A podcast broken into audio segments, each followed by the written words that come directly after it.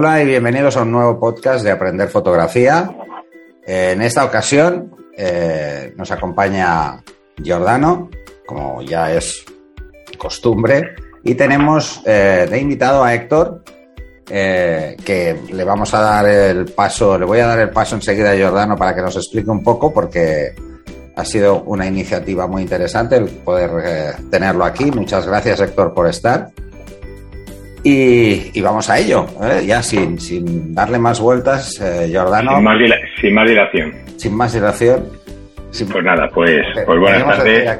Aquello de sin más dilatación, pero no es el caso. No, es el caso. Buenas tardes, eh, nada, hoy tenemos a, a Héctor con nosotros, que es miembro también de participar con nosotros en el grupo de, de Telegram de Aprender Fotografía y nada, hemos querido invitarle porque, lógicamente, ha sido, recientemente ha sido premiado en, en el Annual Photography Awards, de, donde se ha, presentado unas, unas fotos y, bueno, y ha quedado y ha quedado subcampeón, ¿no? Como, como decían en la película de, de, campeones, eh, al final de la película, me imagino que lo habréis visto todos, que decían que, que subcampeón era más que campeón, ¿no? Porque dice, dice que es mejor un, un marino o un submarino, ¿no? Entonces el otro se quedaba sin argumento.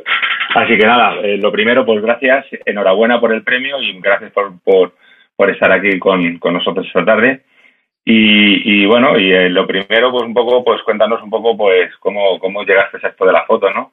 Y, cómo empezaste en esto. Eh. Vale, bueno, ante todo, gracias a vosotros por invitarme. Es un, es un placer participar en uno de esos podcasts que escuchaba mucho cuando tenía tiempo y cuando estaba empezando. Em, ¿Cómo llegué yo a esto? A ver, realmente yo recuerdo de, pequeño alguna cámara que tenían mis padres, hacer alguna fotillo, pero, pero poca cosa hacía.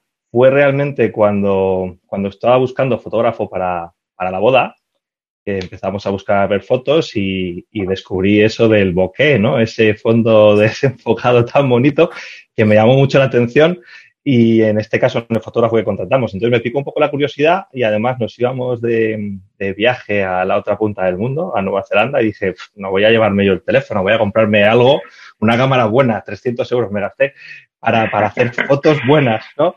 Y, y, así fue, realmente fue así. Em, empecé a interesarme un poco por, por la parte técnica, me gusta mucho, bueno, soy ingeniero y la parte técnica, pues lo normal es que me guste, ¿no? Entonces empecé a interesarme un poco y poco a poco a ir haciendo fotos un poquito más complejas a modo de retos personales y, aquí estoy ahora mismo. O sea que eso fue realmente el inicio, buscando fotógrafo de bodas y el bokeh de, de un 85 a 1.4 de Nikon en este caso. Bueno, es, esa es la maldición de los ingenieros. Ya lo habías lo habías oído en anteriores podcasts, yo también. Soy del gremio. Nos metemos en unos berenjenales de narices.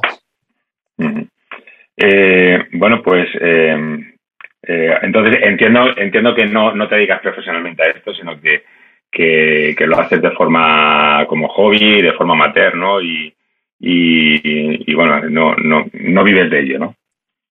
Efectivamente, de hecho no, no gano absolutamente nada. es totalmente amateur y vamos, eh, porque realmente me gusta, me hace desconectar y, y por otros motivos también. O sea, yo siendo ingeniero y siendo todo tan, tan técnico, tan cuadriculado, los números, no sé qué, simulaciones, cosas que hago, que dije, necesito algo un poco más creativo, voy a entrar en este mundo para fomentar un poco mi creatividad, ¿no? Y, eso es lo que intento, intento no ceñirme mucho a reglas, normas, intento que sea un poco más eh, pasional o lo que siento en ese momento, lo que hago, obviamente pues no puedo evitarlo, pero, pero sí que intento un poco fomentar esa parte. Bueno, pues eh, eh, háblanos un poquito del premio, ¿no? he estado viendo, he visitado la página del premio, he estado viendo las fotos, lógicamente, aparte que, bueno, que que tenía, te seguía en el perfil y, y, más o menos sí que conocía un poco.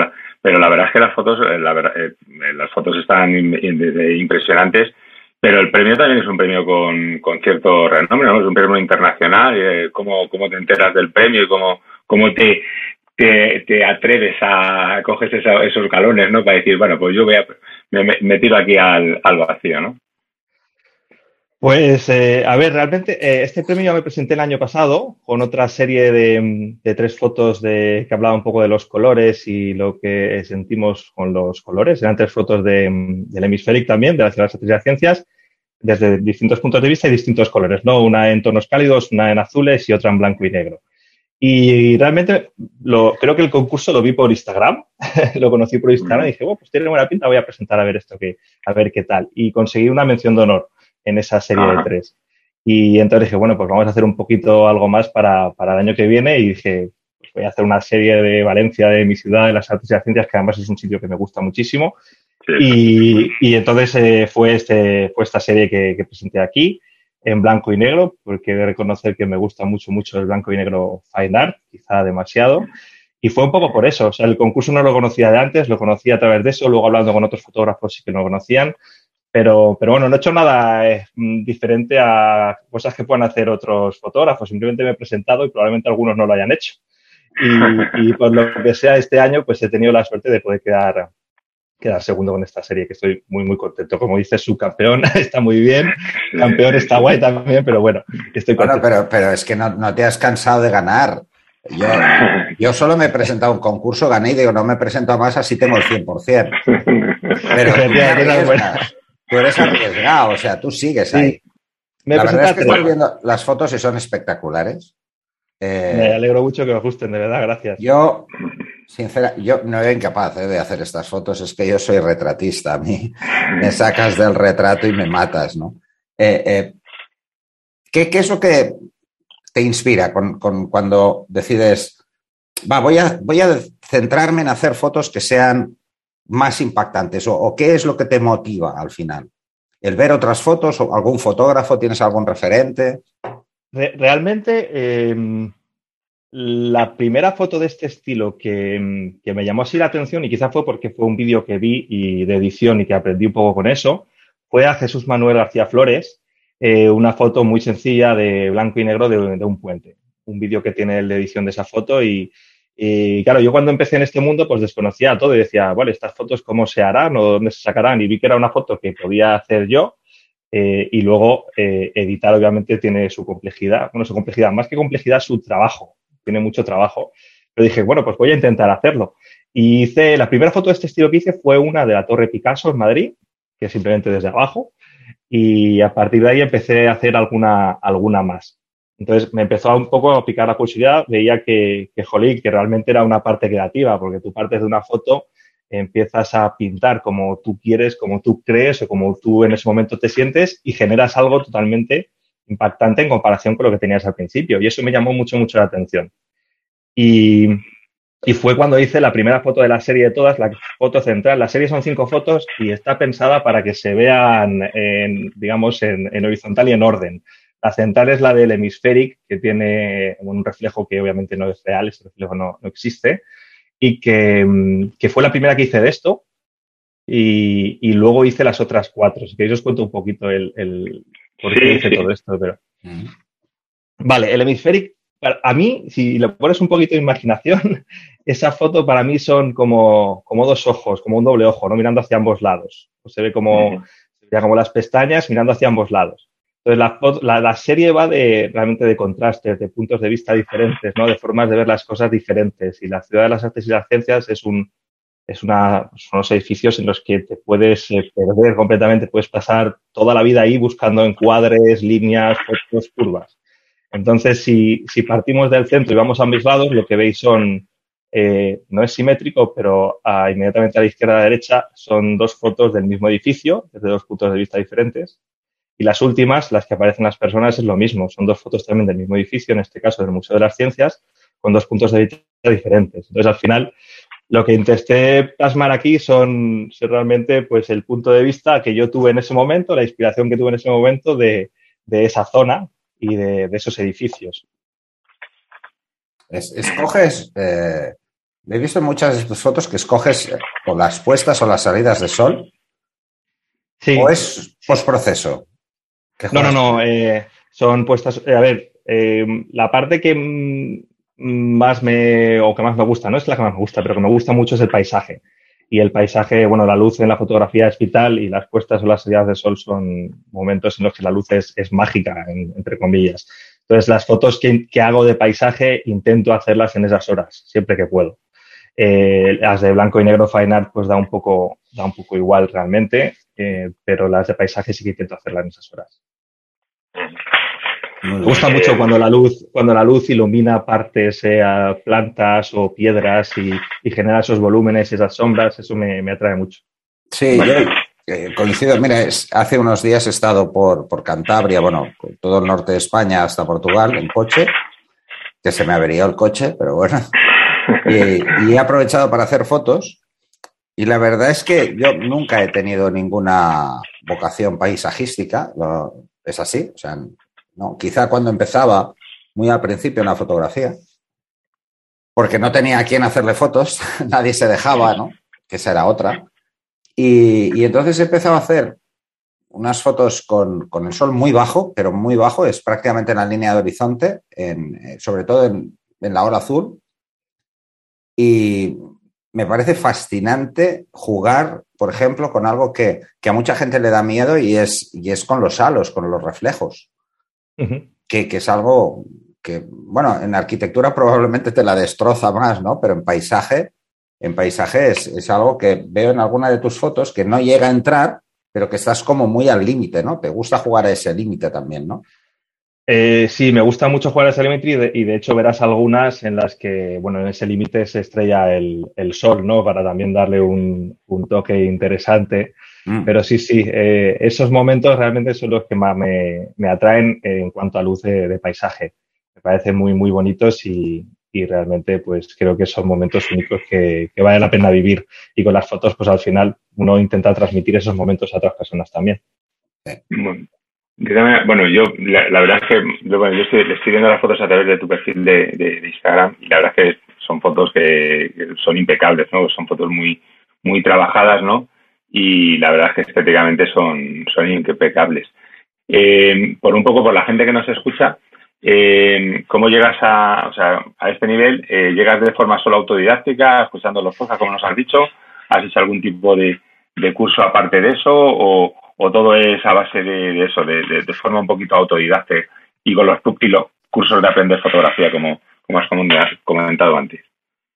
Es un poco de todo. Quiero remarcar una cosa, que las fotos están hechas en esa hora épera, pero estas fotos tienen edición. Eh, obviamente necesitas esos colores, esos tonos, esas luces, pero, pero tienen edición. Eh, porque me gusta mucho la edición, en parte. Yo, yo, lo intento, ¿eh? he intentado alguna vez hacer un paisaje de estos. Y de entrada, yo hay una cosa que reconozco y que por eso cuando veo estas fotos me fascinan, porque yo no, no me veo capaz de, hacerlo. Tendría que cambiar mucho mi percepción espacial para, ubicarme en un paisaje en el lugar adecuado, que ese es mi problema. Mi problema es el lugar adecuado. Casi siempre cuando me encuentro un paisaje que me gusta, me lo encuentro de sopetón y no intento eh, examinarlo, o al menos mínimamente, que esto, los que hacéis paisaje, tenéis que reconocer que, requieren tiempo, mucho tiempo, y hay veces volver varias veces al mismo sitio hasta encontrar quizá eh, el, ángulo o, el encuadre más adecuado, ¿no? O incluso la luz del día, porque hay días que se nos fastidia la luz por cualquier motivo. Y eso, eso quizá para la gente que esté empezando eh, y que ahí pues, le podías dar algún consejo, Héctor, eh, requiere un, conocimiento evidentemente técnico, pero al mismo tiempo requiere tiempo, o sea que la gente normalmente cuando empieza a hacer fotos de paisaje y no consigue estos resultados, se frustra con facilidad y, como que medio lo abandona, ¿no? Porque ve fotos como las tuyas y dice, bueno, yo a esto no voy a llegar, pues me voy a dedicar a hacerle fotos a bichos, ¿no? O a otra cosa. Se ve, se ve en el, en el, además en el perfil de Instagram se ve la evolución un poco que, que ha, ha sido teniendo. Se ve de las fotos antiguas a las fotos modernas, ¿no? pero en las últimas fotos ya se ve que, que ahí hay una, una intencionalidad muy fuerte a, que se, se, ve claramente a lo que vas, ¿no? Pero a mí sí que me interesa saber un poco es eso, es la, el, un poco el, el, cuál ha sido un poco la formación, si es que, ya digo, si ha sido algo, algo que has podido llegar hasta ahí eh, de forma sola o, bueno, te has apoyado en algún curso específico o algo, ¿sabes? Me refiero que llegar a ese nivel no se llega, no es fácil llegar así de forma casual, ¿no? O de forma, tienes que tener, tienes que tener, no sé, eh, algún apoyo importante, digo yo. Sí, por supuesto. A ver, yo soy un fiel defensor de la formación. Yo creo que es, eh, es vital eh, para todo realmente. Mi trabajo me, me, obliga a estar continuamente formándome, aprendiendo cosas nuevas y, y, eso es un poco lo que he visto en la foto del perfil de Instagram. Muestra un poco lo que tú dices, la evolución y también muestra un poco mis retos en edición porque es un pupurrí de fotos distintas con ediciones diferentes, de forma usando recursos diferentes y, y es un poco lo que, lo que he ido aprendiendo. Eh, no se ve aquí, pero eh, la parte de abajo, no sé si la gente luego lo verá y tal, eh, se ve la foto de la Torre Picasso, que fue una de las primeras cuando empecé a editar un poquito más, más en serio. Fue a partir de ese punto y ese punto viene también pues por varios motivos. Uno, porque hice un curso de fotografía aquí en un centro cívico en, en Getafe, vivo en Getafe, y, y, a partir de ahí, pues empecé a aprender alguna serie de cosas y luego, pues porque empecé a formarme en, en temas de edición, obviamente. Y, y, yo creo que es la clave. A, a mí al menos me gusta aprender y, y, creo que está, siempre se pueden aprender cosas de otras personas, aunque a lo mejor luego no hagas, no hagas igual, siempre puedes tener en cuenta lo que hacen otros y utilizarlo según a ti te interese, igual que las críticas fotográficas, ¿no? Mucha gente se enfada cuando le critican una foto, yo digo, tío, tú escucha a todo el mundo y quédate con lo que tú quieras y haz lo que tú quieras, claro. que es tu foto, pero no te enfades. Esto, Entonces esto yo creo que la formación es vital. Lo hablábamos el otro día, Jordana y yo, sobre, sobre precisamente eso, que de la crítica se puede sacar, no necesariamente toda la crítica te va a ayudar, pero igual una parte pequeña de la crítica resulta que te hace ver un mundo nuevo. Totalmente. Claro. Y, y, es un mundo que a lo mejor puedes explorar y decidir si te gusta o no te gusta. A lo mejor no te gusta y decides seguir igual, pues sigues igual, no pasa nada. Pero si te gusta, oye, te ha aportado algo. Yo ya te digo, yo intento siempre escuchar a todo el mundo, pruebo muchas cosas que me dicen y si me gustan las incorporo y si no me gustan, no. La serie esta, en blanco y negro, eh, he preguntado a mucha gente, he tenido en cuenta muchos, eh, muchos comentarios y, luego al final la he dejado como a mí me ha gustado, pero yo creo que todo eso enriquece y, vamos, el, el, aprendizaje y la formación para mí es, es vital. Eh, yo lo que veo, sí, el, el, estaba viendo un poco, porque claro, el, todo, casi todo prácticamente, el, el, digamos que el 90% de todo es color, ¿no? Y tienes algunas puntualmente. Eh, a partir de ahora, ¿tienes pensado continuar con el blanco y negro? ¿Sigues, ¿Vas a seguir haciendo color y blanco y negro o, o, o, o, no, o te quedas con el color? Las dos, cosas. Sí, sí, las dos, no, las dos no, cosas. Juegas a dos bandas, ¿no? Vale, vale. Efectivamente, sí, sí. Yo es, que, a mí, eh... yo es que para el color soy un negado, por eso te digo que... Bueno, pero tus fotos tienen unos tonos muy bonitos, aunque no sean en color. Eh, bueno. Igual, bueno, igual que estas, estas no son blanco y negro, bueno, son blanco y negro, pero tienen una dominante azul, todas ellas. Sí, sí. Eh, uh -huh. Entonces, bueno, sí, me, gusta, me, gustan las dos cosas. Me gusta me gusta el, el, color y el paisaje por el momento que vives y el momento que puedes eh, transmitir los colores a todos, pues nos, nos llama mucho la atención, ¿no? Y me gusta el blanco y negro por esa parte creativa que hay detrás de, del trabajo de esas fotos. Esas fotos tienen muchas horas de, de trabajo detrás, mucho más de las que parece. Sí, sí, sí. sí, y, sí, sí. y me parece muy, muy interesante y enriquecedor, a mí personalmente, poder hacer eso. Yo soy un negado para dibujar, pero con fotos y con el Photoshop, pues puedo, puedo pintar un cuadro ya dibujado. Y eso es lo que me atrae también de blanco y negro. Y a mí siempre, a, a, mí me pasó, me pasaba un poco lo mismo. Bueno, a, a mí me, yo un poco el laboratorio cuando el, tema de la fotografía analógica lo, lo tenía un poco aborrecido por el tema laboral, pero el, el tema del Photoshop siempre fue algo que me, que me, que me, me, me atraía, no sé por qué, pero, pero veía que, que te daba posibilidades a, a, a entrar en un mundo prácticamente infinito, ¿no? Y bueno, yo creo que lo has explotado, la, la, la verdad es que está, está, está muy bien. Oye, una pregunta, porque aquí hay que hablar un poco de todo. ¿El premio al final eh, tiene eh, cuantía económica o no? Porque no, no, no, va, va. No, al final, Ojalá. vale, vale, no, no, no, no, no, no que, que, luego, que, luego para que, que habléis de los catalanes, lo de la pasta. La, no, no, la primera, la ganadora, que es una chica de Barcelona, Mabel, sí que, sí que se ah, lleva sí. 500 dólares o 500 euros, no estoy seguro. Y ah. luego el ganador del Grand Prize que llaman, que es de todos los ganadores de las distintas categorías, se lleva creo que 2.500 más. En este caso, vale, vamos, vale. en este nada. Y luego el, el otro que quedé, quedé cuarto en el Epson sí. Pano Awards en una categoría cuarto. eh, tampoco vi nada, las gracias y bueno, obviamente siempre Bueno, el orgullo, ¿no? siempre Y es el- el conseguido un orgullo, reto, ¿no? la Pero económicamente nada. No, no, a ver, yo para yo soy de los que piensan que que que, que ya el que reconozcan el, el, el- la, la foto y el que premien la foto, para mí ya casi casi, hombre, casi es suficiente, ¿no? Pero bueno, pues, eh, nunca está de más, ¿no? De que si si viene viene algo con con ello, pues pues bienvenido. O sea, no, no, no, que no, no lo había visto, o sea, lo estuve viendo en la página y no lo había visto, digo, no sabía si lo tenía o no. Eh, la base de, o sea, ¿dónde de estos premios de dónde son? Son de eh, eh, de qué de, digo de qué país, de qué ciudad son, son, son- no, porque no son españoles, evidentemente. Pues, pues no lo sé. Voy a Ajá, ver si lo vale, veo. vale, vale.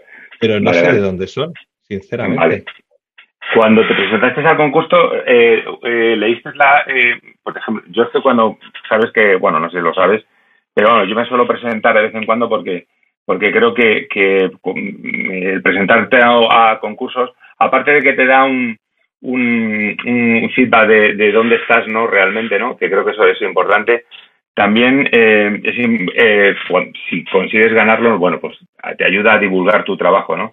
Eh, y yo soy suelo ser muy muy suelo suelo leer mucho el tema de las bases del concurso no por el tema de los de de las de los de ceder los derechos de las imágenes Eh, en este caso eh, eh, tenías que ceder los derechos completamente los derechos siguen siendo tuyos eh, Siguen siendo, siguen siendo míos. Eh, yo también lo leo y me preocupa mucho eso, que los derechos sean míos. Obviamente ellos pueden utilizarlo para, pues para pro- promocionar el concurso y demás, que a mí también me interesa, pero las fotos son, son mías.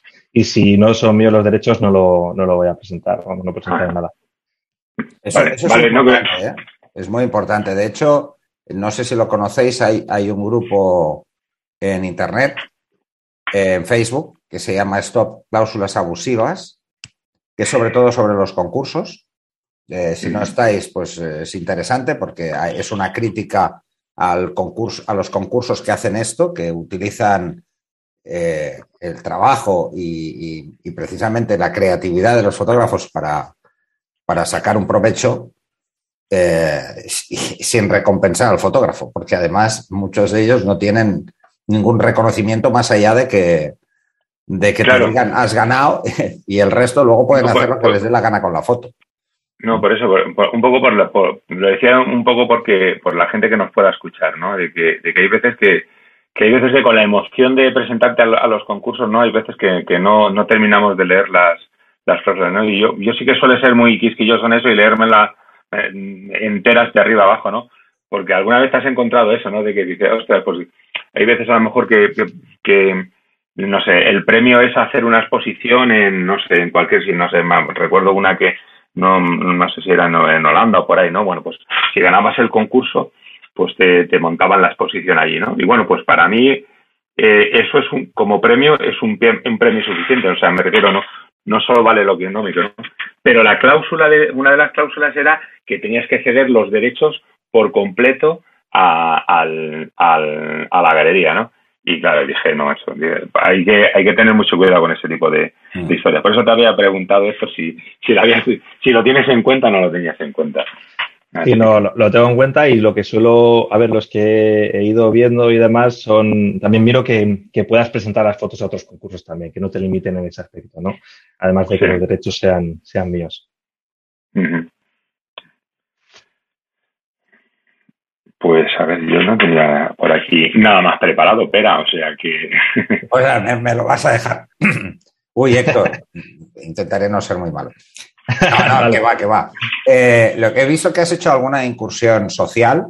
Hay una foto que me ha gustado mucho de, supongo que es el metro de Tokio, que hay un señor Eh. dormido que se cae. Ah, sí, sí, es en No, Tokio, creo. Voy Yo como, yo como soy de retrato, este tipo de fotos me encantan.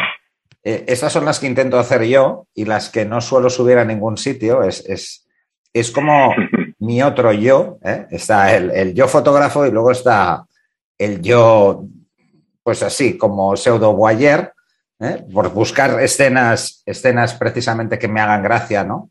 Y estas fotos hago muchísimas, pero no se las enseño a nadie, es como un cierto pudor, ¿no?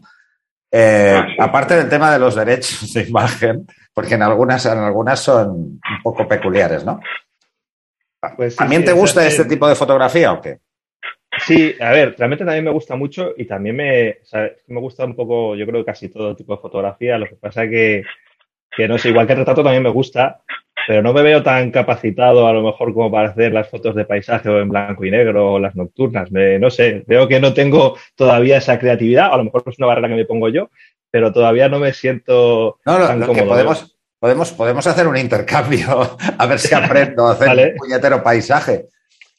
Bueno, y lo, lo que veo también, lo, que veo también es que, que, viajar has viajado, por lo que veo has viajado mucho, ¿no? Por lo que, por lo que puedo ver en el, en, tu perfil de Instagram. está en Nueva York. Hace mucho hasta que nació el pequeñajo, hasta que nació el, el enano. De hecho, las de Nueva York no tenían ni cámara, son, son con móvil todas las de Nueva York.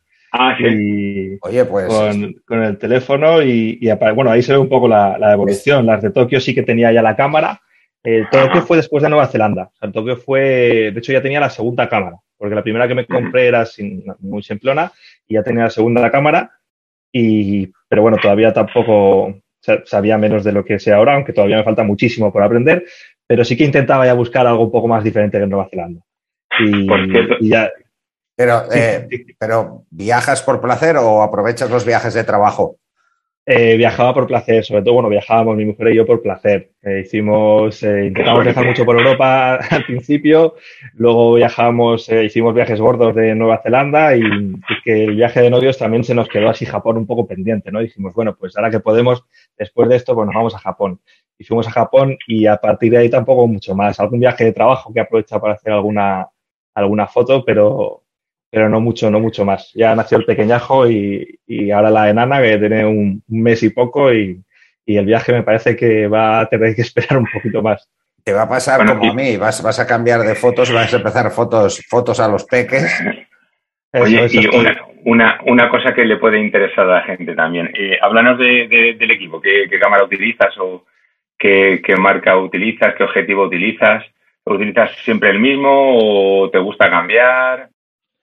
Pues suelo utilizar tres, pero para foto de paisaje siempre utilizo el mismo, aunque me he comprado uno nuevo ahora. Y yo suelo tender angulares. Muchas de las fotos son, son panorámicas y con angular de 15, o sea, varias fotos de a 15 milímetros. Uso Canon. Ahora tengo una, una R5 con el 1535 de Canon, que es, es, un objetivo que está muy bien, aunque tiene un problema y es que a 2, 8 y 15 viñetea mucho, pero bueno, es un objetivo muy bueno y de mucha calidad. Entonces ahora uso eso. Y, pero antes de una, una Canon M5, que es de la serie M, esta de Canon que no ha tenido mucho éxito, pero que a mí me, me gusta mucho la cámara y la mayoría de fotos son, son con esa, menos las últimas. Entonces, estoy viendo angulares. Aunque ahora tengo un 11, que me he comprado un 11 para hacer más fotos de arquitectura, pero con, con un 11, aunque me gusta mucho, mucho, mucho, un 35 fijo que tengo y un 85. Esos son los que, digamos, más utilizo. El angular, el 35 y el 85. Vale. El, el 35 fijo no, o sea, me, extraña porque normalmente la gente eh, eh, ópticas fijas no suele utilizar, ¿no? Como te, como, y normalmente 35 es un, un, un objetivo casi para, más para retrato, ¿no? Que para, que para paisaje. Pues empecé con el 35, ¿por qué? Pues porque la, la primera cámara que me compré, que era una M10 de muy bajita de Canon, eh, la serie M tiene un objetivo que es fantástico, que es un 22 milímetros f2, que es, brutal para lo que cuesta y, es el equivalente a 35 en full frame. Entonces em, me acostumbré a hacer fotos con, el objetivo fijo. Un amigo mío que, su padre es fotógrafo profesional de polo, en este caso del deporte, y mm, me dijo, cógete un fijo, fuérzate, muévete y, y aprenderás más. Y así empecé con ese 22 y a raíz de usar ese 22, pues luego cuando me pasé a full frame dije quiero un 35 fijo y, me lo compré, me lo compré por eso. Bueno, pues al final los fotógrafos profesionales damos algún buen consejo. sí, sí, no, pero es que me ha llamado la atención lo de la óptica fija porque normalmente, pues eso, no, no, no se suele ver ya, o no, o no se suele ver en los fotógrafos aficionados. No, no lo que digo, me refiero que has tenido, has tenido un buen, un buen asesor, un buen, un buen consejo, la verdad. A mí me gusta mucho la óptica fija y me gustaba sobre todo por el tema de los enfoques, ¿no? Cuando llevas la, la haces el enfoque y sabes que con, con, la apertura de firma que llevas sabes en, qué sitios ya tienes enfocados y no tienes enfocado, ¿sabes? Eh, para mí eso era una, es una ventaja. A mí me, gusta mucho, ¿eh? Y ya te digo, no tengo, no tengo un, tengo un angular 1535, tengo un 5400 para hacer otras cosas y demás, y entre medias no tengo realmente ningún zoom. Bueno, tengo el 35, el 85, tengo el 50, el, el 1.8 de Canon, el típico, y tengo un 2405, pero muy, muy, muy malo, que compré porque estaba muy barato, pero realmente no lo uso, casi no lo uso. Vale, pero para esta, por ejemplo, para estas últimas del premio vas con el, con el angular, con el 22. Todas las de. No, voy con el 15. de las últimas del premio, menos la de las artes y las ciencias, que, yo creo que está hecha a 22 con APS-C. El resto son con el 15 milímetros de full frame. O sea, hay cuatro fotos que son con la full frame y la otra es con la, con la otra cámara, con la APS-C. ¿Y, por qué el, paso a full frame? Va. Ah, ¿por qué? Bueno, a ver, esto es algo que está siempre en debate, ¿no? El full frame, por eso, por eso. de tercios. A ver, yo, yo tenía la, la de Canon de que entré en ese sistema porque era barata. Encontré la cámara que iban a descatalogar, eh, digo, 300 euros me costó con el objetivo y, y, la compré por eso. Entonces ya estaba un poco en ese sistema y luego adquirí pues una, un modelo un poquito superior. Entonces estaba en el sistema PSC un poco pues porque no quería gastarme mucho dinero en aquel momento, que era muchísimo, 300 euros. ¿Y qué pasaba? ¿Qué, ¿Qué pasa en paisaje? En paisaje y más en esas condiciones de luz, tirando directo al sol y demás, pues eh, sacar toda la información no es fácil. Necesitas mucho rango dinámico. Eh, o hacer HDR o utilizar filtros o lo que, lo que quieras, pero aún así recuperar esas sombras y todo eso es difícil.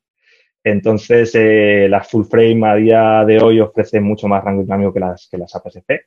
Entonces, ese fue uno de los principales motivos. Y el otro motivo es que, pues, haciéndole fotos a los peques muchas veces se las hago en casa en casa no tengo luz, no tengo flashes, eh, debería, de, hecho tengo que aprender a usar flashes, no tengo flashes y tirar de ISO pues en una PSC se nota y la R5 ni se entera básicamente. Entonces, eh, sobre todo fue el tema del rango dinámico, pero el, tema del ISO también fue importante. Bueno, eh, mucha gente cree que es, que es simplemente una cuestión de precio general, pero realmente lo que se nota mucho es el tamaño del fotodiodo para esto. Eh, y la gente se cree que no existe diferencia, pero hay diferencia y la diferencia es más que sustancial. No, no, bien, bien. No, lo digo, lo digo porque a veces, a veces este tema parece que, que eh, eh, la full frame es, es, como una obsesión profesional por sentirte profesional, pero no, es para sacarle más información a la foto. Tiene, tiene, tiene, tiene su, tiene su porqué. Por eso, por eso. En el, en el caso de paisaje, sí. Eh, además, eh, a ver, se puede hacer con una PSC, se puede hacer con una 1410, claro que se puede hacer, vas a trabajar más, pero se puede hacer. Pero, pero bueno, eh, lo que te da la full frame, o en este caso, lo que te da una cámara de alto rango dinámico, por no decir ya solo full frame, es, es para mí muy importante. Sobre todo porque cuando trabajas, trabajas mucho las sombras. Trabajo mucho las sombras, efectivamente, y trabajo mucho a veces a contraluz con el sol de frente, que sale la foto, el resto sale negro negro. O sea, tienes que recuperarlo todo. Entonces, eh, cuando recuperas y te aparece mucho ruido, pues trabajar una foto así es complicado. Cuando recuperas y prácticamente ni se nota, pues es una gozada. O sea, de hecho, hay fotos que hice con la, con la otra cámara que, mm, que tienen muchísimo más trabajo que las últimas que he hecho con, con esta porque necesitaba más trabajo para que la foto se, se, viera razonablemente bien. Entonces, esto es importante. Pero cuando me voy por ahí y a lo mejor me llevo la cámara para hacer fotos eh, por la calle o lo que sea, me llevo el equipo pequeñito, o sea, cada uno tiene sus ventajas. Pero, pero vamos, el tema del full frame fue, fue el rango de eso es, eso es una de las cosas que, que, yo no he aprendido nunca. Y es a, a, llevar un equipo más sencillo cuando voy a hacer fotos. Y siempre voy cargado como una mula. Eh, sí, porque las tuyas Canon aún pesan poco, pero es que las mías pesan una barbaridad. Porque yo trabajo con la serie 1 y las dos son de la serie 1 y, las dos pesan un, montón.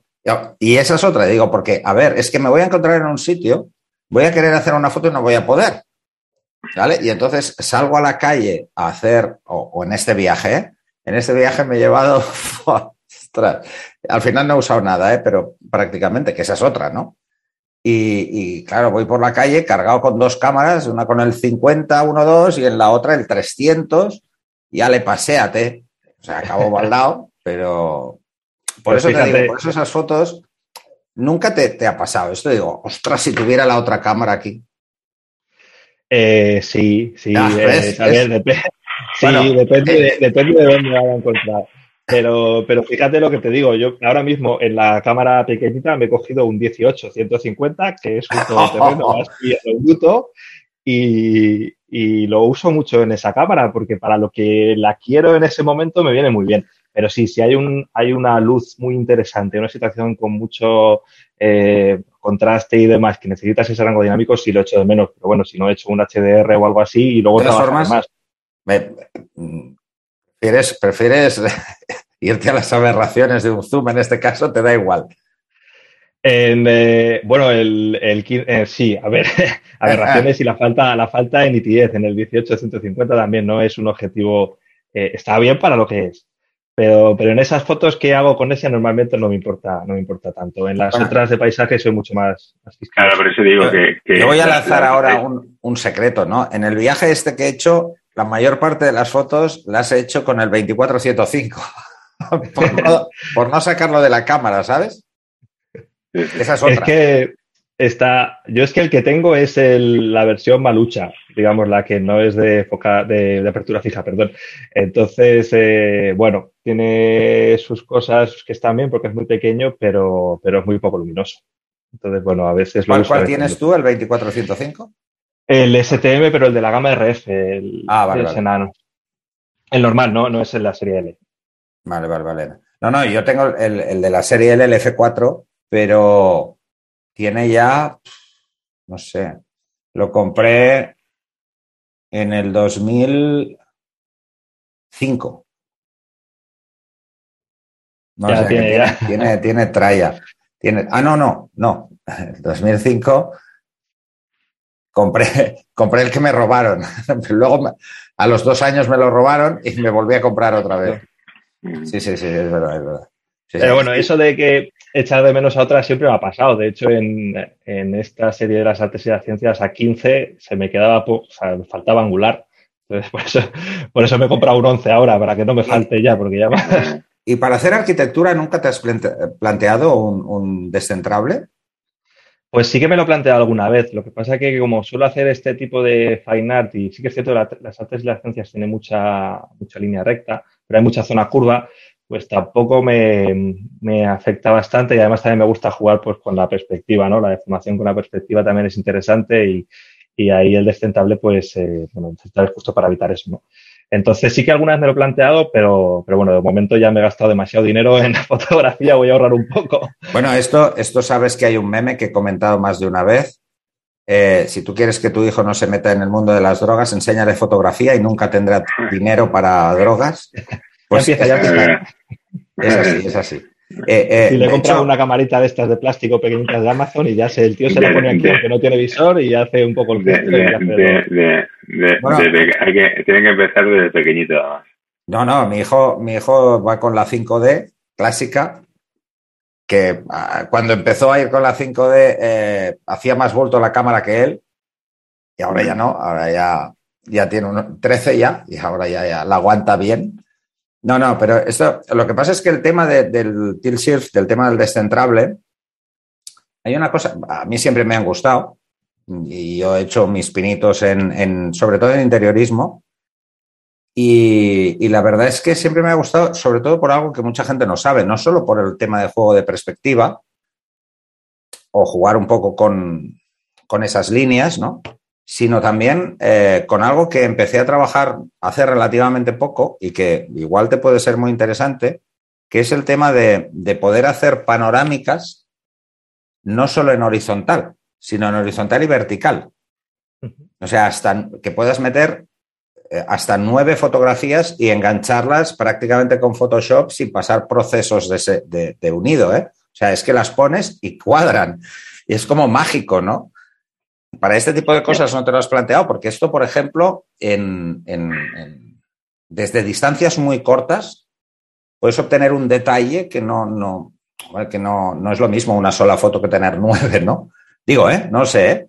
Te lo lanzo. Pues no, no, no lo había planteado, pero es, es muy interesante y sí que me he planteado alguna vez hacer alguna panorámica, como comentas, pero moviendo yo el trípode, no, no descentrando el objetivo y no salió bien, no salió bien. Al menos Es que eh, aquella intentona no, no De salió hecho, bien. de hecho en, en un Sony Mac hace muchos años, eh, estaba mirando chismes, ¿sabes? Que, que, a veces se juntan ahí eh, otros ingenieros para hacer aparatos extraños y muy raros.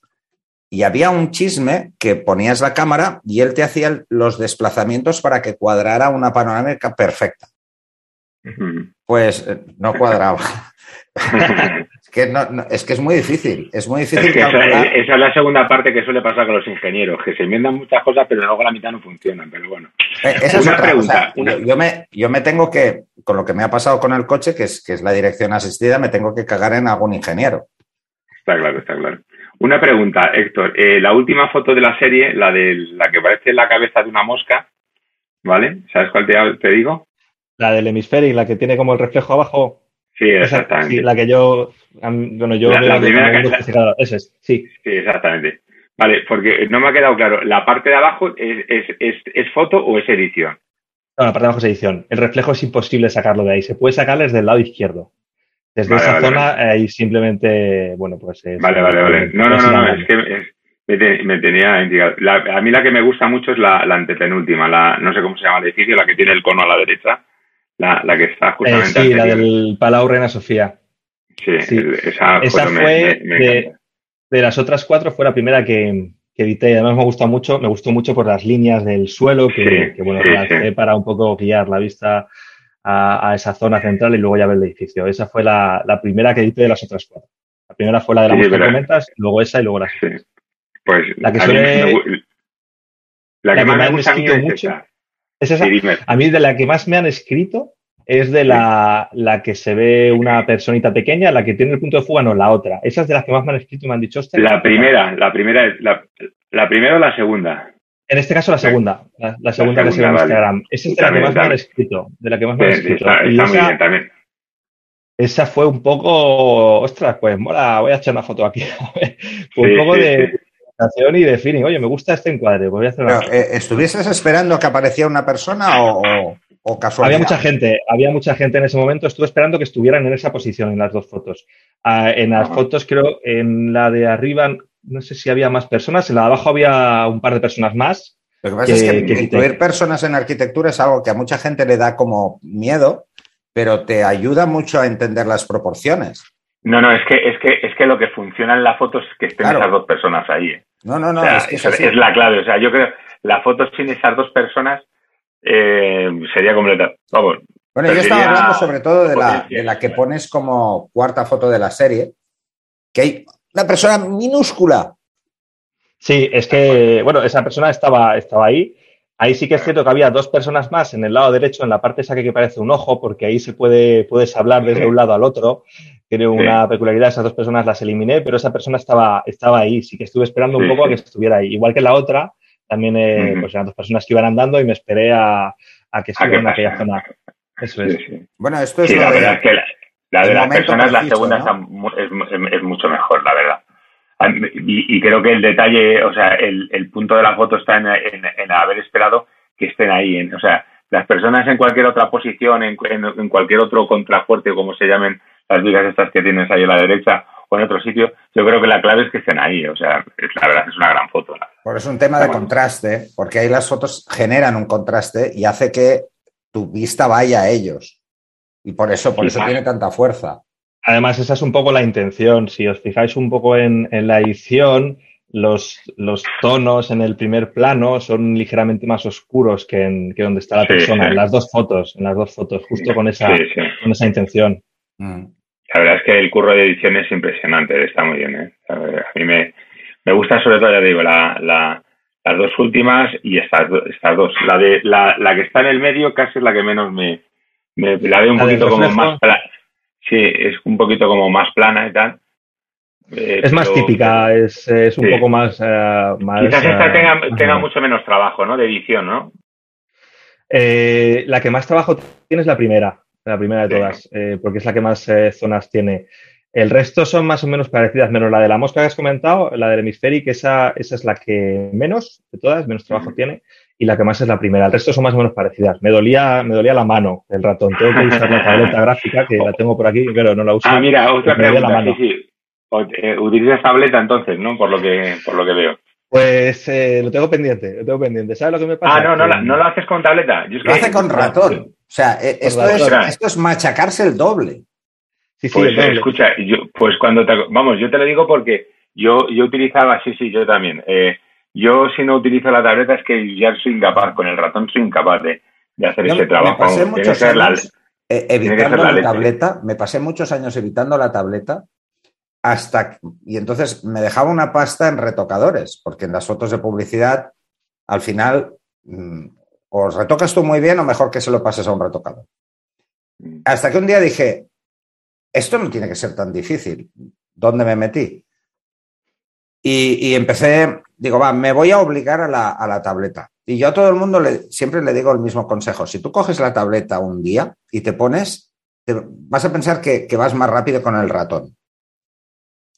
Pero no es cierto. O sea, eh, lo que requiere es un periodo de reaprendizaje. Hacer algo que hace mucho tiempo que no haces, que es dibujar. ¿Vale? Sobre todo porque normalmente todos lo hacemos, cogemos un lápiz y dibujamos cuando somos pequeños y hacemos cosas como muy tontas, ¿no? Y luego te das cuenta de que eh, la tableta no está tan alejado de ello y quizá lo que más vas a disfrutar es algo que nunca tienes con el ratón, que es la presión. Lo de la presión te ahorra un tiempo brutal que con el ratón no puedes hacer. Estás todo el rato cambiando la opacidad del pincel o dejándola muy baja, muy baja, muy baja para pasar muchas veces, muchas veces. ¿No? Efectivamente, eso es lo que hago yo. La pongo eso es lo que pasa. Y... entonces, eh, yo me obligué, me obligué, y además esto te lo recomiendo, Héctor, ¿eh? me obligué a retocar como mínimo una foto cada día. Aunque ya la hubiera hecho, pero cada día, pasarme al menos dos o tres horas retocando o re-retocando una foto yo creo que, soy incapaz de usar el ratón. No, a mí, a mí me pasa, a mí me pasa. Yo ahora mismo no puedo, no podría retocar una foto. No podría. Yo, por ejemplo, cuando he ido a dar alguna clase y tal, y, hemos entrado en el retoque y no tenían tableta, eh, no, no, no, no me veo capaz, no soy capaz. Entonces, el, el, tema es ese. Yo te recomiendo. Pues si, si, si, está, si está hecho con ratón, de todas maneras tiene mucho más mérito, ¿eh, Héctor? Si está hecho encima con ratón. Eh, me dolía la mano. Me dolía la mano, eh, es que me ¿eh? Es masoquismo esto. tengo la tableta, la tengo aquí. Lo que pasa, yo hice, además hice, ya bueno, los ingenieros somos mucho de hacer estudios a veces, no creernos en las, no creernos en lo que dicen los otros, sino que intentar buscar la prueba empírica. a ver, yo hice una comprobación, ¿eh? De lo que tardaba con el ratón, más o menos con una foto, de media, y estamos hablando de retrato, ¿eh? y entonces retocaba poco, pero igual me pasaba tres horas. Ahora hago en 15 minutos lo que hacía en tres horas. Sí, sí. Y no llevo tantos años con, con la tableta, ¿eh? Sea, la tableta empecé a darle mucha caña. Pero, ¿por qué? entonces, el, tema de que no utilices la tableta es una cuestión de que, de que no te lo has planteado todavía, de que no te acostumbras o que ya lo harás mañana. No, es, eh, es cuestión de tiempo realmente. El problema es que eh, voy haciendo las fotos pues cuando puedo o a ratitos y demás. Pues. Entonces, em, eh, a veces empiezo con la tableta, empiezo a utilizarla y demás, me acostumbro un poquito, pero si a lo mejor me tiro como dos semanas sin volver a tocar la tableta, como que vuelvo a empezar de cero. Entonces, como que necesito un tiempo para, para, para acostumbrarme y entonces yo creo que a partir de ahí la usaré. pero a día de hoy que dedicarle, ¿eh? ¿eh? En la tableta es como todo, tienes que dedicarle un tiempo. Pero, pero espera, eh, acuérdate que lo que ha dicho al empezar el podcast, que, que ha dicho que acaba de tener un crío, ¿hace cuánto tiempo tiene? Pues mira, un mes y 14 días. No tiene tiempo para nada ahora mismo. No, puede usar la tableta eh, mientras intenta que se duerma. Por ejemplo. es que tengo al otro de tres años. Tengo al otro de tres años también. Entonces, es que. Es, que, ya, no, es, jodido. has, escogido un momento delicado. Como decía aquel, dice la película, ¿no? Dice, elegí un momento, un mal momento para dejar de fumar. Pues Héctor ha elegido un mal momento para aprender a, utilizar la tableta. Esto se aterriza como puedas. Sí, sí, sí, que, sí. que luego dice, escogí un mal momento para dejar de snifar pe- Sí, sí, pegamento. al no final- sé, al barbaridades. final, al final se, se- se lía con todo. Bueno, No. espera, eh, yo tengo que, que- que dejaros ya, eh, si, si no, No, os importa que me estaban, el programa. me están esperando. No, no, Sí, si no es importante. porque se nos, si nos, quedas, nos quedamos dos, entonces es como un diálogo y esto se lía Sí. y este hombre también. Y es que, Sí, me toca duchar ahora de los dos. Toca duchar a los dos. vale, ¿ves? vale, vale, vale. ¿Ves, ves? Bueno, eso con la tableta no puedes. Muy bien. No, a ver, Bueno, pues si, te animas a la tableta, me lo dices y ya te explicaré alguna cosa. ¿Cuál tienes antes de cerrar? La Wacom, la Intuos Pro M, creo que es. Esta, la Intuos Pro M. Pues es, pues, pues es, M no L, creo que es la L. es la misma, ¿no? La tenéis No, la no, misma. no, la M. Es la M, vale, la M. Sí, La verdad, M, la es la M. M. Yo tengo, yo tengo la, la Special Edition que lo único que tiene es esto plateado, pero es la misma. Pero la mía está no gastada. Mira el centro. sí, sí, sí, sí, sí, sí. Ostras. Está hecha un Kilómetros. digo, la Bueno. cambiaré un día de estos, pero digo, coño, vale una pasta. Sí, sí. Hasta que no se rompa, Bueno. no la cambio. Bueno, Yo, pues eh, lo, lo siento, os tengo que dejar. Eh, No, des- Héctor, eh, despido el programa ya. eh, fe- déjame, eh, déjame que me despida de esto. Eh, gracias por, por, por eh, aceptar la invitación, que enhorabuena, que, que nada, que ánimo, que, que, que tienes que seguir esa línea, que, que se te da muy bien y, y tienes que explotarlo, claro. Así que nada, que muchas gracias y yo os dejo, ¿de acuerdo? Vale, va. Hasta luego. Muchas gracias a Ahora, vosotros. ahora lo des- ahora lo despediré yo contigo, Héctor. Venga, ahora, Eh, ahora. Pues tiene mucho mérito que hayas, que hagas estos retoques con el ratón, porque eh, si para ti el tiempo es importante, es lo que te comentaba hace un momento, es solo cuestión de, sí que es cierto que hay que dedicarle eh, cada día un ratito para que no se te vaya el trazo, porque se te va. Yo cuando llevo días sin usarla, eh, voy un poco torpe, pero claro, te dura cinco segundos. Si, si, si no lo hubiese hecho eso, si no me hubiese obligado a durante un periodo de tiempo cada día usar la tableta, no habría podido. No, luego me, me pasaba lo mismo que a ti, ¿eh? a mí me pasaba igual. Cogía la tableta, retocaba un poco, me parecía muy tedioso por la costumbre del ratón y la dejaba. Y entonces al cabo de unos días la volví a coger y ostras, era todavía más tedioso. Y al final llega un momento en que hay que separar, ¿eh? Por eso yo te- es un consejo que te doy, hay que separar. Yo uso el ratón para todo en el ordenador, menos para Photoshop. O sea, yo en Lightroom Sí. lo uso el ratón. Tengo, la tableta la tengo delante. Como cada vez escribimos menos, el teclado tengo detrás. Y el ratón siempre en un lado, siempre a la derecha. Ahí, es a la derecha del padre, que es la tableta. ¿Vale? Y entonces está ahí. Y todo, porque yo trabajo con tres monitores. Entonces, con la tableta, tienes que dividir demasiado el espacio, lo tienes que reducir mucho para usar la tableta con los tres monitores. Y eso sí que no. Entonces, la tableta está solo asociada al monitor principal y solo para Photoshop. El resto es que no. Yo, la gente que, que de verdad usa mucho más la tableta, que navega y todo con la tableta, yo no puedo, soy incapaz. Yo no sé si llegaré a eso, pero yo creo que muchas partes de la edición, como bueno, el Dodge Barn o en el caso del Blanco y Negro Fine Arts, eh, la ventaja está clara, ¿no? La presión que comentabas. Yo creo que muchas de esas partes sí que la, sí que la voy a utilizar, pero tengo que encontrar un poco un momento en el que pueda dedicarle unos días seguidos para, para acostumbrarme y aprender y que no se me olvide a las siguientes dos semanas. Lo realmente importante, además, tienes la misma que uso yo, ¿eh? Lo realmente importante es que no te compliques de entrada la vida eh, con los botones de función. O sea, que te centres solo en el lápiz. ¿vale? Y entonces eh, puedas jugar solo con el lápiz. Luego, con el tiempo, vas viendo qué es lo que realmente te puede ayudar de las teclas de función. Yo las teclas de función que tengo, eh, básicamente tengo una para hacer el Dutch and Born, o sea, ya para que me cree las capas y me olvido. Eh, otra que es la del paso atrás para no tener que hacer control Z. Y luego la rueda la uso para el zoom, que eso va muy bien, va, va francamente muy bien. Donde estés apuntando con el lápiz, le das a la rueda y amplía. Entonces, al final tienes una precisión muy brutal.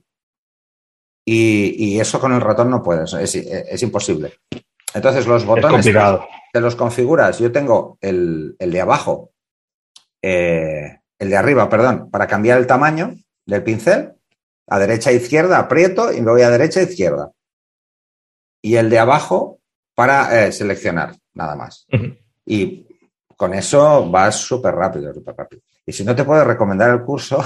Aprovecha, claro que sí. ¿Eh? al final me, lo he puesto yo solo a huevo. Eh, porque hice, hice uno precisamente porque veía que la mayoría de gente tiene como mucho miedo a la tableta. Entonces, lo típico, ah, tú retocas mucho y alguien te regala una. Normalmente te regalan las pequeñitas, ¿no? Y, esto además lo sé por un par de amigos que son aficionados a la fotografía, pero que, cada vez le daban más y les habían regalado, a uno le habían regalado una de esas pequeñitas, ¿no? Y le digo, hombre, pues con esto ya puedes hacer muchísimo, ¿no? Aunque no tenga tantos niveles de presión, uff, si te digo, la mía es, de, tiene ya muchos años, o sea, esta es del 2003 o por ahí. Y, y tiene, me parece que son 2048 o 4040, no sé. Pero las nuevas tienen 8000, 16000, unas barbaridades, ¿no? Y entonces me di cuenta que eso realmente era, era, era un, problema y, me dio por hacer el curso precisamente por este amigo. Por decir, oye, quítale la historia. Bueno, pues se compró una como la nuestra, una Intuos Pro M, y no se la quites tampoco no se la quites. Y esto que es que yo hago retrato, imagínate, el Amor que hago yo tiene que seguir una lógica, no puedo meterme creativo, ¿sabes? Como puedes hacer tú con un paisaje o con un... que, te, puedes un poco engañar a la luz porque vas a meter tu luz, ¿no? Eh, yo no puedo, no puedo quitar la sombra de, un ojo porque si no queda raro, ¿no? Pero bueno, eh, son estas cosas, ¿no? Pues nada, oye Héctor, lo, bueno, si quieres eh, decir algo sobre esto, pero es un poco el rollo que me he pegado yo ahora, no era solo para vender el curso, ¿eh? era porque tengo esa obsesión de intentar convencer a la gente que use la tableta porque se va a ahorrar muchísimo tiempo. Lo que haces ahora en tres horas es que lo harás en 20 minutos, media hora. No es broma, ¿eh? No, a ver, eh, no eres la primera persona que me lo dice y, lo tengo que hacer. Es algo que tengo ahí, ahí pendiente, a ver cuándo, cuando pueda. El problema es lo que te decía, que a lo mejor tengo media hora, una hora para editar algo y, claro, media hora, una hora es ponerme a configurar la tableta que, la tengo desconfigurada porque tuve que formatear el ordenador. Entonces, pues bueno, voy a editar un poco y, ya lo haré cuando tenga más tiempo. además, además, eres de Windows. Tengo los dos, tengo los ah, dos. Tengo Windows y Mac. Vale, vale, vale. Porque formatear, ¿qué es eso? En Mac eso no se oye. No, no se oye, no se oye. Tengo un Mac de los nuevos ahora.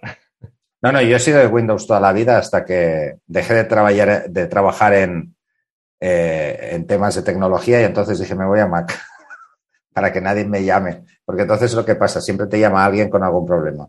En Mac, como hay menos que... te pueda llamar. yo llevaba como creo que 12, 14 años sin portátil estaba con la torre y me compré uno de estos ahora porque la verdad que son muy interesantes. La batería, el rendimiento, todo está muy bien. Entonces tengo un Mac de, hace poco, de, desde octubre.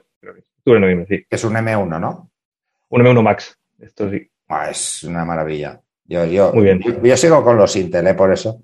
Porque yo el, portátil se me cascó y ya lo tengo ahí guardado, tengo que llevarlo a arreglar. Es un MacBook Pro. Y nada, bueno, oye, vamos a dejarlo porque si no nos alargamos aquí. Vamos a acabar explicando batallitas, las que no quería Jordano al principio y los dos tenemos un poco ya el tiempo más justo. Oye, un placer, Héctor. Enhorabuena eh, por el premio, más que merecido. Sigue en ello ¿eh? y eso también demuestra que, que, cuando hay constancia y ganas de hacer algo, pues se aprende. Eh, y se aprende mucho de fotografía, o sea, que la gente no se desmoralice con las primeras fotos, porque esto de la fotografía lleva mucho tiempo y nunca se deja de aprender por mucho tiempo que lleves. Y muchas gracias por, acompañarnos en el podcast. Pues muchas gracias a vosotros, de verdad ha sido un, placer eh, poder participar en un podcast de esos que escuchaba yo y, nada, encantado, a ver si más adelante podemos hacer otro. Pues cuando quieras, ¿eh? esta es tu casa. Eh, ahora, si ganas otro concurso, pues ya está, fácil. ¿no? Ojalá. Pero si no, si no, para cualquier tema, ya sabes que esta es tu casa y, y será un placer. Incluso para tener un podcast de charla como los que tenemos últimamente, que eso siempre es de agradecer, tener más opiniones que, que pueden ayudar mucho a la gente y sobre todo evitar esas frustraciones de, de, los inicios de la fotografía, que son más que frecuentes. Pues nada, y al resto, pues deciros que tenéis los cursos en aprenderfotografía.online y en estudiolaero.es y el canal de Telegram y ahí podréis ver a Héctor, igual que a Giordano, a mí, bueno, yo estoy menos, por desgracia. Y nada, pues hasta el siguiente programa. Hasta luego. Hasta luego. Espera.